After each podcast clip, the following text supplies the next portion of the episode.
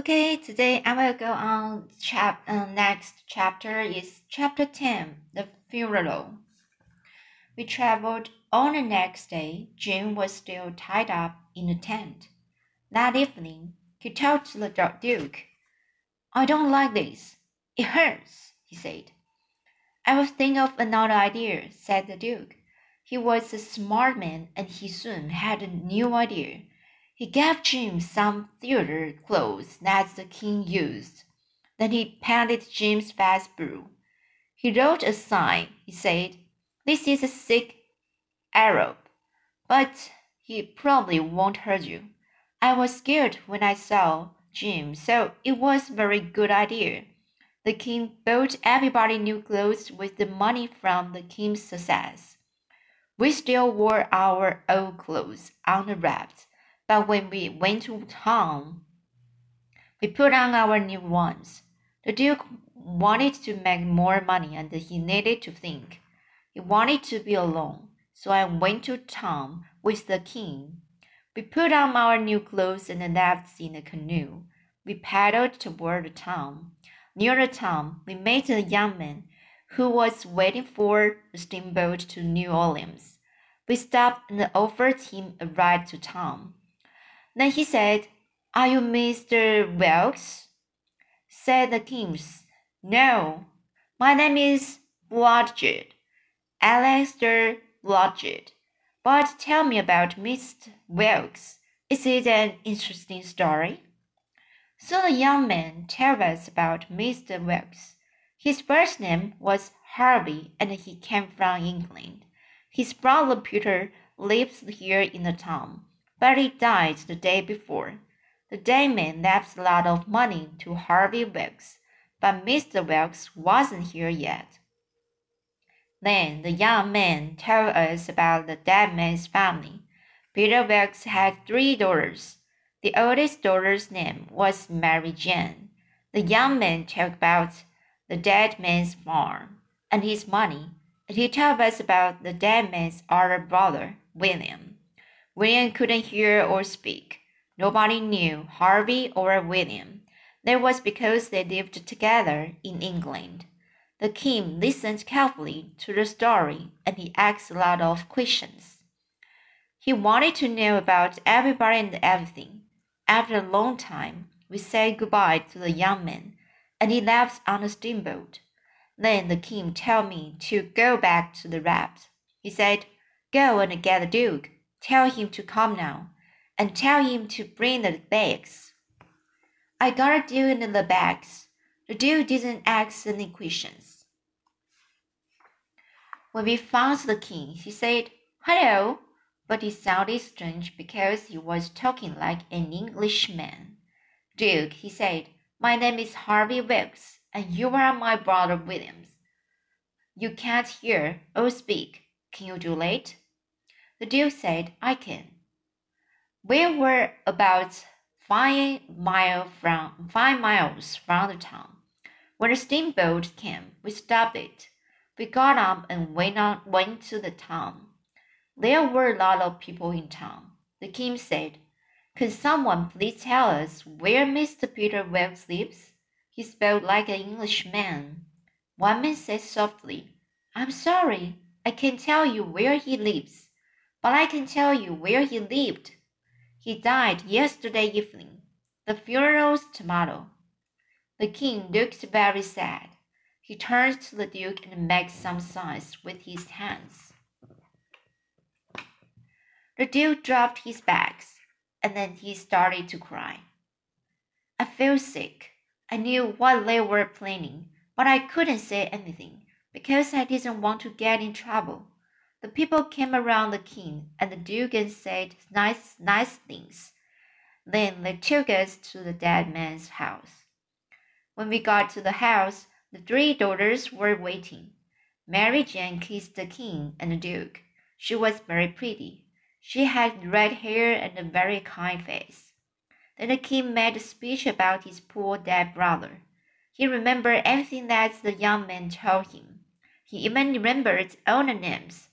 Mary Jane left the room and came back with the letter from her dead father. She gave it to the king. There were six thousand dollars under the house, the letter said. So the king and the duke went to find it. They found it easily. The duke counted the money, but there was only five thousand five hundred eighty-five dollars. Where were the other four hundred fifteen dollars? The king was worried. They would think we stole the four hundred fifteen dollar.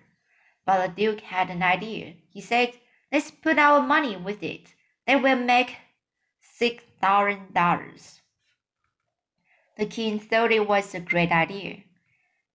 They went back up to the house and counted the money in front of everyone. Then the king gave another speech. He said, This letter's from my brother. It says this money is for William and me. But William and I went to want to give this money to Mary Jane and his, her sisters. They were needed. The three sisters kissed the king and the duke. They were very happy. Only the doctor looked worried. He did not believe the king or the duke.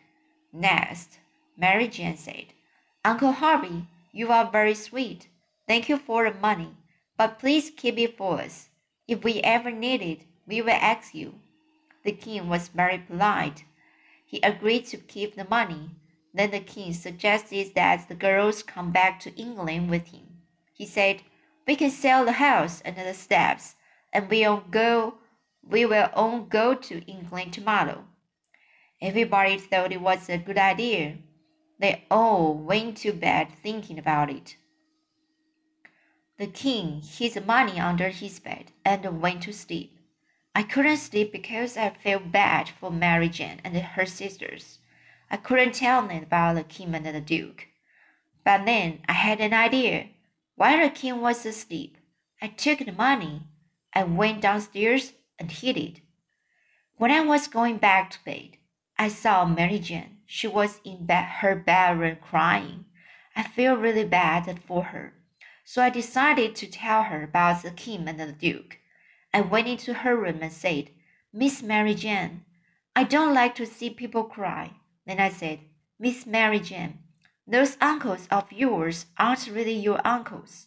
They are bad men that they only want to steal your money. She was very angry. What can I do? she asked. You should visit some friends for a few days, then when the men have gone, you can call the police. Mary Jane agreed to live with her sisters after the funeral. Then I sat down and wrote a letter I wrote. Miss Mary Jane, your money is with your dead father.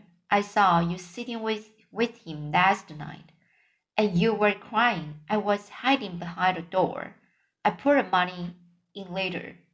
I gave her the letter and said, Don't read this until those two men have gone. When the king couldn't find the money, he was very angry. Did you steal it? He asked me. Of course not, I said, and he believed me.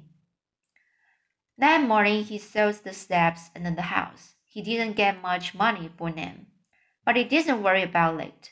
He was still angry that somebody stole his six thousand dollars. A little money was better than no money. Now they could get away from this town.